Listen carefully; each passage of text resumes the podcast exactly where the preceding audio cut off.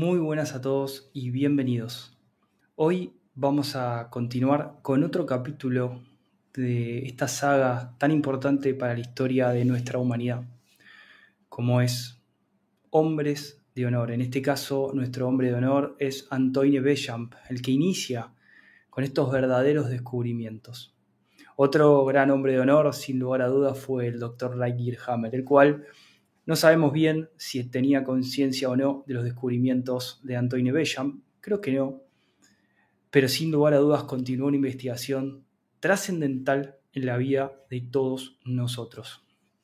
Hoy vamos a continuar con otro capítulo que es el de los gusanos de seda. Lo habíamos hecho antes, pero quedó mal grabado con un audio eh, que no era medio difuso, así que decidí volver a hacerlo para ir analizándolo juntos. Les pido si me pueden confirmar si el audio se escucha bien para poder arrancar el video. Mientras tanto, voy preparando el artículo. Creo que a, estas, a estos momentos de la vida podemos darnos cuenta de la importancia de estos descubrimientos. Es muy importante que podamos aprender de este gran profesor que fue Antoine Béchamp, un caballero de honor de Francia. Gracias Susi por confirmar que se escucha bien.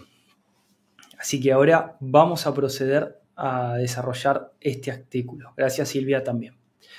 Vamos a arrancar entonces. Les pido que eh, vayan prestando atención y, y bueno, antes también de arrancar, eh, quería compartir con ustedes, habíamos hablado de las microcimas de Antoine Béchamp, esos seres eternos y, diminutos, eh, indestructibles que descubre Antoine Béchamp, que son el origen de todo lo que existe, de toda la vida animal, vegetal, que por medio de la fermentación se van desarrollando y dependiendo del terreno, se desarrollan en una u otro germen, hongo, o bacteria, etc. Pero son organismos vivos los cuales Antoine Béchamp no solamente fue el único en descubrirlo, sino también Gastón Noessens, que ya vamos a hacer un artículo al respecto.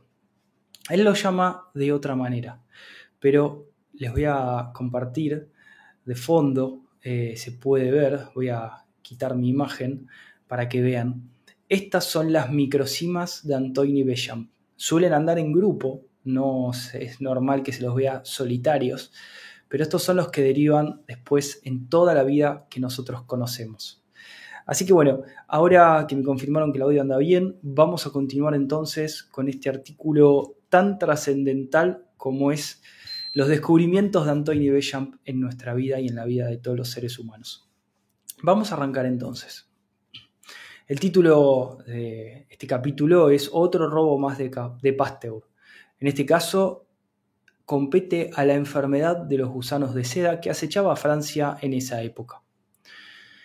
Entre 1855 y 1865, una epidemia generalizada entre gusanos de seda llamada pebrina alarmó al sur de Francia, tanto que finalmente en 1865 atrajo la atención nacional. El profesor Béchamp, a principios de 1865, se ocupó por completo del estudio de esta epidemia y sin la ayuda de otros descubrió rápidamente que se debía a un pequeño parásito. Su larga experiencia con pequeños microorganismos y la forma en que la creosota había inhibido su crecimiento, en su, experimento anterior, que se llamó en Beacon, Beacon, el que lo quiere investigar, en 1854, y también 1855, sugirió de inmediato la salida.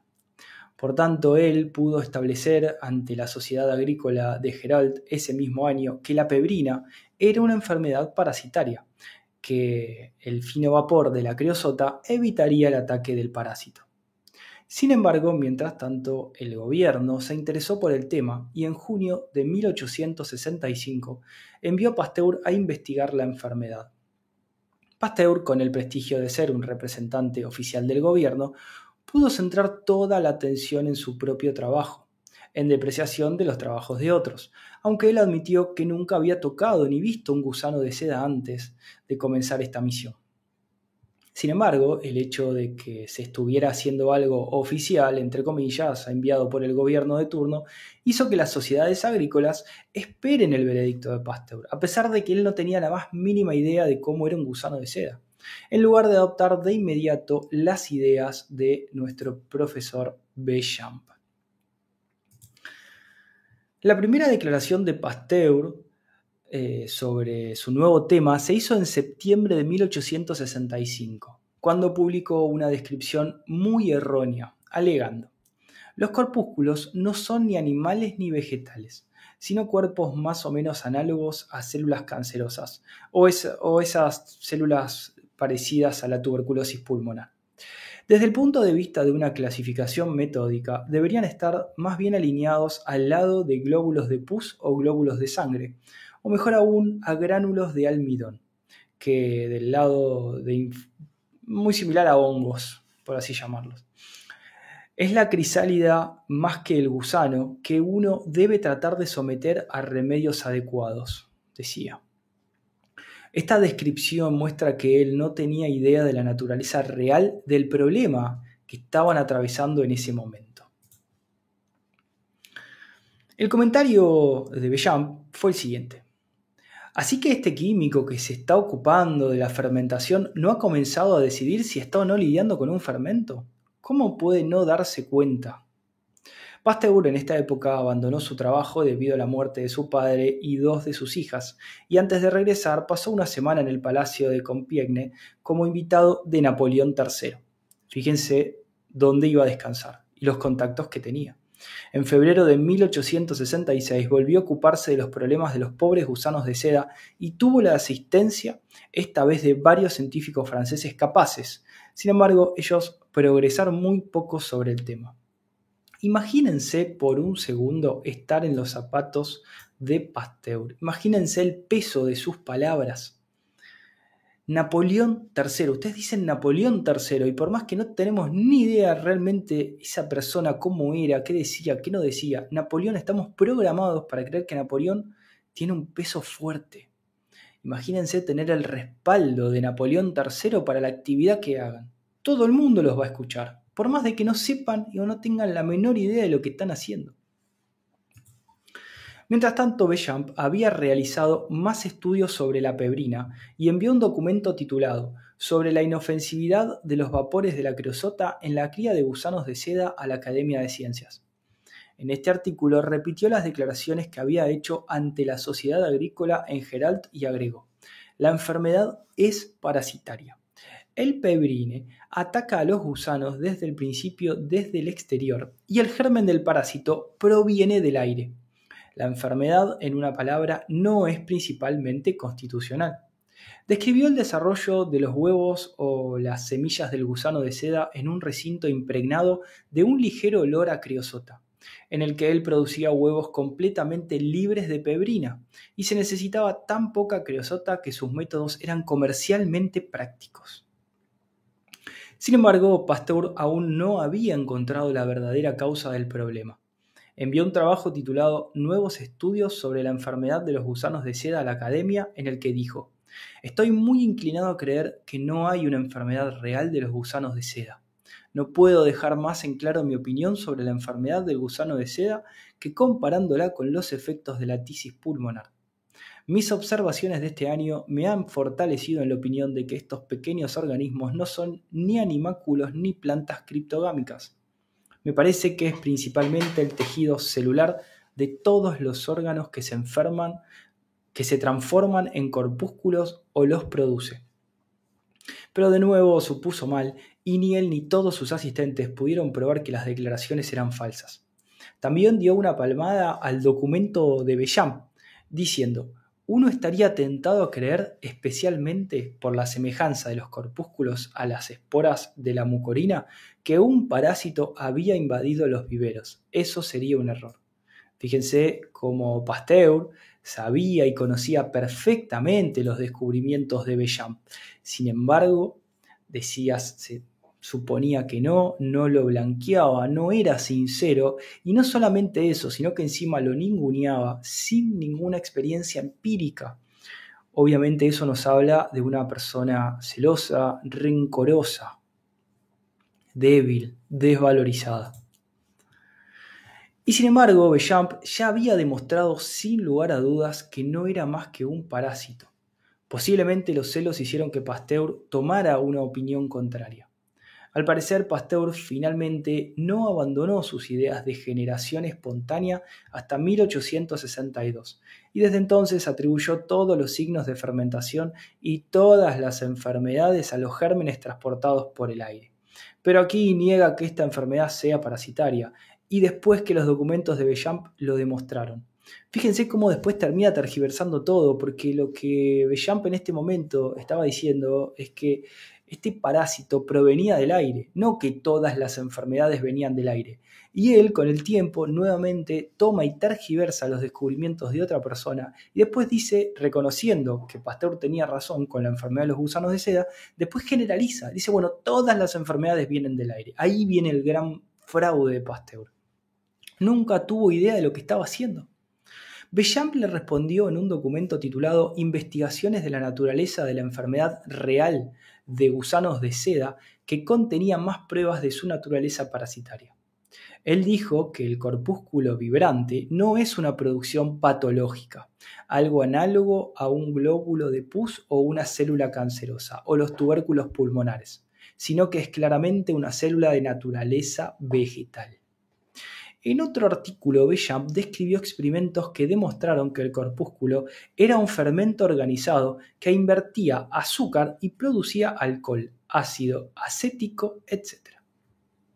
Este documento pareció convencer a Pasteur de que Bechamp tenía razón, porque en enero de 1867, en una carta escrita a Darney, ministro de Introducción Pública, comenzó a declarar todo el crédito por las ideas de Bechamp sobre las enfermedades del gusano de seda.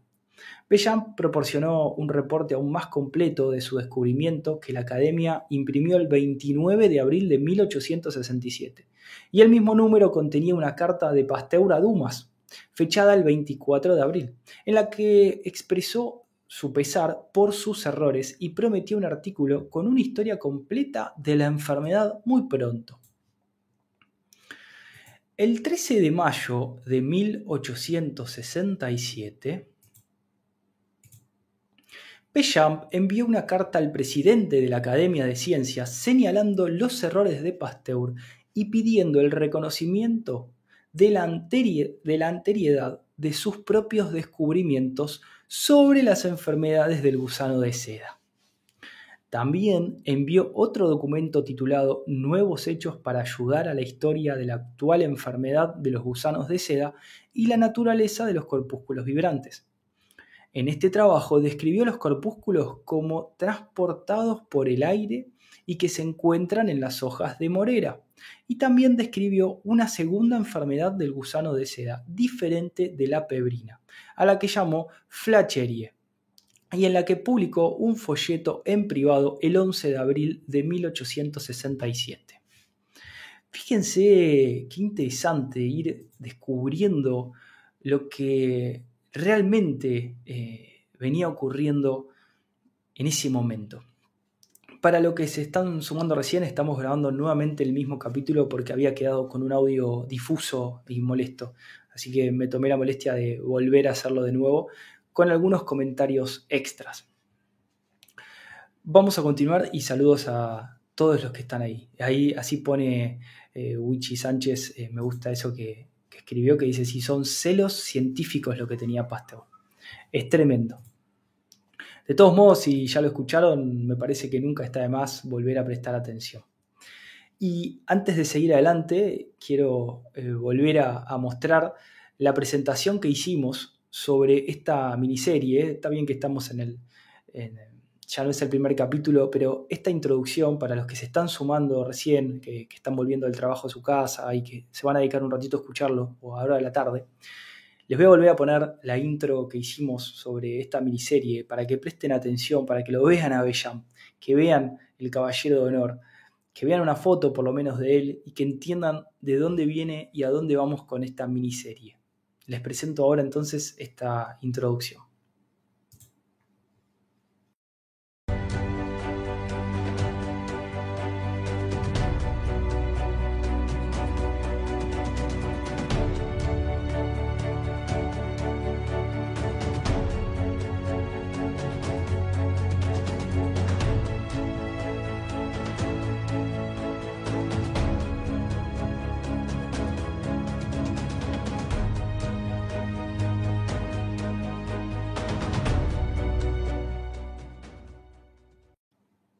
Revelemos la verdad, no seamos cómplices. Por eso estamos acá. Vamos a continuar revelando esta verdad. Mientras tanto, él también había presentado varios documentos sobre varios organismos microscópicos, ampliando más o menos el conocimiento general sobre este tema, uno de los cuales fue un estudio general del desarrollo bacteriano de sus microcimas. Estamos hablando de Bechamp, por supuesto. En un documento titulado sobre la enfermedad microsimiana de gusanos de seda, Bechamp dio una descripción completa de esta segunda enfermedad llamada flacherie. Esto fue publicado en el periódico del 8 de junio de 1868 y el 24 de junio Pasteur escribió a Dumas alegando haber sido el primero en descubrir esta segunda enfermedad del gusano de seda. Nuevamente quería robar los descubrimientos de Bechamp y exigiendo además que una nota, con una nota que afirmaba haber enviado a la Sociedad Agrícola de Alais el 1 de junio, cual se imprimiría esa fecha, ya que los registros no contenían ninguna prueba del reclamo de Pasteur sobre eso. Villamp respondió a esta afirmación en una nota titulada sobre la enfermedad microsimiana de gusanos de seda en relación a una reciente comunicación de Pasteur que se publicó en la fecha del 13 de julio de 1867, en la que se refirió a su panfleto del 11 de abril de 1867, revisado y reimpreso el 28 de marzo de 1868, y sus documentos del 13 de mayo y 10 de junio de 1867 todos los cuales fueron anteriores a cualquier publicación de Pasteur. Estos datos, a pesar de que pueden a veces parecer medio pesados, son muy importantes porque son reales. Aquel que quiera hacer revisionismo histórico y quiera buscar los documentos oficiales los va a poder encontrar. Por eso que estamos poniendo fecha exacta. Vamos a continuar. Sin embargo, Pasteur usó su prestigio como representante del gobierno para atemorizar a otros y obtener su apoyo. Finalmente fue ampliándose y fue muy reconocido, y las afirmaciones de Bellamp sobre los descubrimientos sobre las enfermedades de gusano de seda fueron totalmente ignoradas. La mayoría de los que eh, sabían que sus afirmaciones eran falsas tenían miedo de oponerse a cualquiera que estuviera tan cerca de Napoleón y que tenía tanto prestigio oficial como Pasteur. Lo que decíamos antes, imagínense tener de aliado a Pasteur. ¿Quién se le va a enfrentar? Tiene todo el poder bélico, tiene todo el poder económico. ¿Quién? Eso es lo que vivió Bechamp en ese momento. Lo ningunearon, lo silenciaron, fue plagiado, fue distorsionado.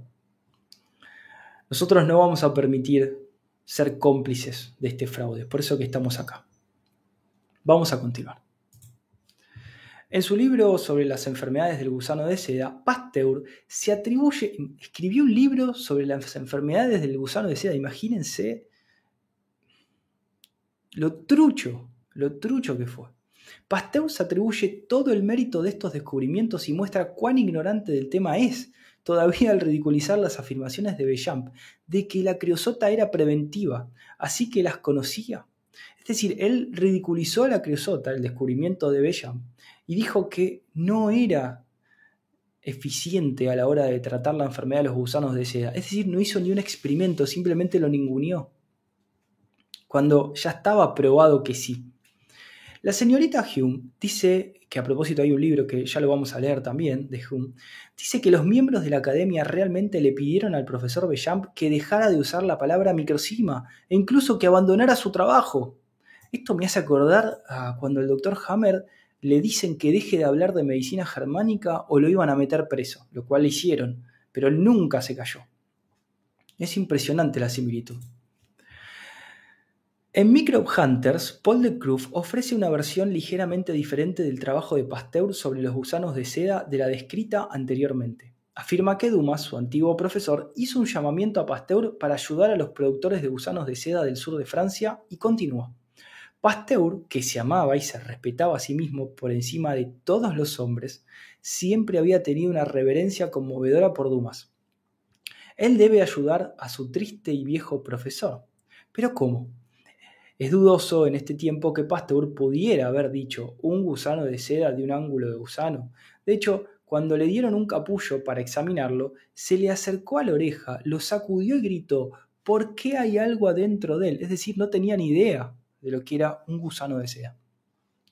De Cruz también atribuye el tardío descubrimiento de que la pebrina era una enfermedad parasitaria para Gernés, uno de sus asistentes.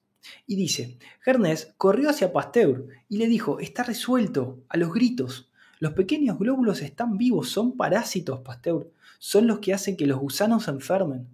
Pero seis meses antes de que Pasteur estuviera convencido de que Gernés tenía razón, pero cuando finalmente lo entendió, volvió a su trabajo y una vez más convocó al comité. Los pequeños corpúsculos no son solo un signo de enfermedad, sino que son su causa. Estos glóbulos están vivos, se multiplican, se esfuerzan en cada parte del cuerpo de la polilla, decía. Fíjense cómo iba citando después nuevamente a Bellamp por más que lo ninguneó. Es extraño que con la disputa entre Bellamp y Pasteur sobre quién había descubierto que la pebrina era una enfermedad parasitaria, Gernes no habló de sus propias afirmaciones al respecto. Seguramente y posiblemente habló de un trabajo que era más importante. De Cruz continúa. Él tenía 45 años, se revolcó en esta gloria por un momento y luego habiendo salvado la industria del gusano de seda, con la ayuda de Dios y Guernes, él elevó su, que sin lugar a dudas leyó el artículo de Bellam, sin duda, él elevó sus ojos hacia una de las visiones brillantes, imposibles, pero siempre parcialmente verdaderas, que era un regalo de poeta ver. Él elevó sus ojos de artista de la enfermedad de los gusanos de seda a las penas de la humanidad. Está en el poder del hombre hacer que las enfermedades parasitarias desaparezcan de la faz del globo. Si la doctrina de la generación espontánea está equivocada, yo estoy seguro que así es.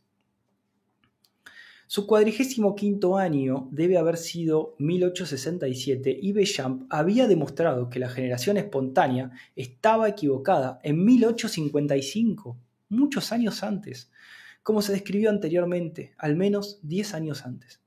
Claramente de Cruz no veía lo suficiente el nombre de Bechamp, el más grande de todos y el único cazador de microbios real, que realmente entendió su verdadero lugar en la naturaleza.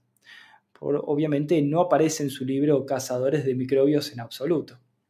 A pesar de todos sus errores en el trabajo sobre gusanos de seda y debido a su alta posición y favoritismo real, Pasteur fue el encargado de las medidas prácticas para combatir este parásito y por supuesto no adaptó el método de Bellamp de usar vapor de creosota.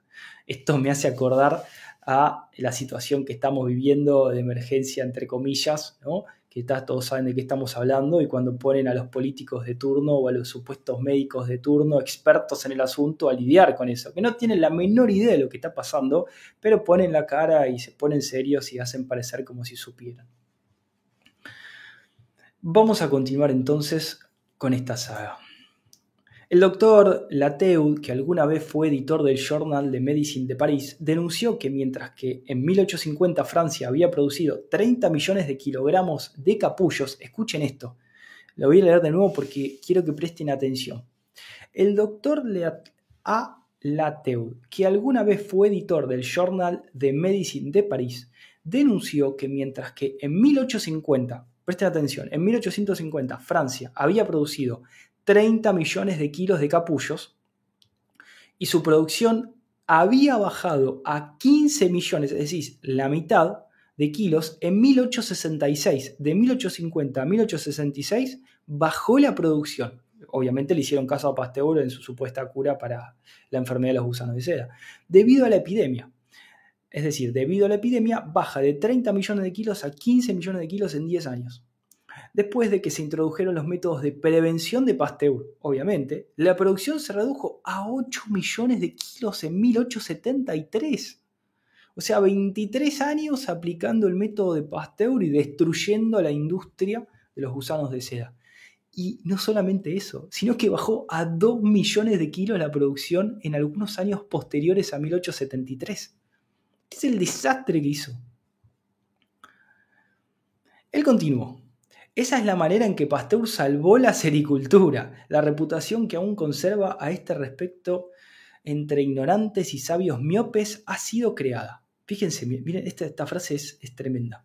Lo voy a volver a leer porque quiero que quede resaltado. Esa es la manera en que Pasteur salvó la sericultura. La reputación que aún conserva a este respecto entre ignorantes y sabios miopes ha sido creada por sí mismo por medio de afirmaciones inexactas por los vendedores de semillas microscópicas en el sistema de Pasteur, que han realizado grandes beneficios a expensas de los cultivadores.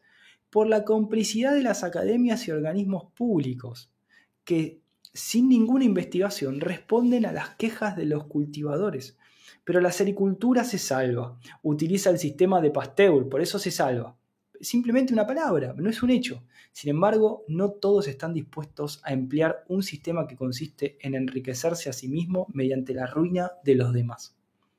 Claramente sus pecados los encontramos aquí, al menos con aquellos que estaban en contacto más cercano con los cultivadores de gusanos de seda. Es sorprendente en vista de tal falla y después de que Bellamp hubo demostrado cómo prevenir estas enfermedades, que la reputación de Pasteur no haya caído en un escándalo público. Aparentemente el favor real, las academias y los cuerpos públicos lo protegieron de esto. En un próximo capítulo vamos a hablar de la antisepsia, otro plagio de Pasteur. Espero que estén disfrutando esta información. Eh, yo calculo que pronto vamos a estar grabando ese capítulo. Estamos haciendo capítulos cortitos para que sean fácil de digerir y que los puedan asimilar rápidamente. Pero son informaciones que tienen muchos datos, suele ser un poco pesada, pero es información real y es lo que necesitamos tener para saber si realmente queremos ir a buscar o si simplemente con escuchar, entender y conocer vamos a formarnos en medicina germánica, ya esto entendemos de dónde viene la base, cuál es la distorsión de la medicina clásica y directamente pasamos a la medicina germánica, nos ocupamos de lo que hay que ocuparse, se resuelven los choques biológicos, eliminamos los rails y se acaba el asunto de la confusión psicológica. Gracias a todos los que se van sumando a la formación, cada vez somos más, estamos acá juntos y nos vemos entonces en el próximo capítulo de esta saga o esta miniserie que hemos denominado Un caballero de honor, Antoine Bellam. Gracias por haberme acompañado. Nos vemos.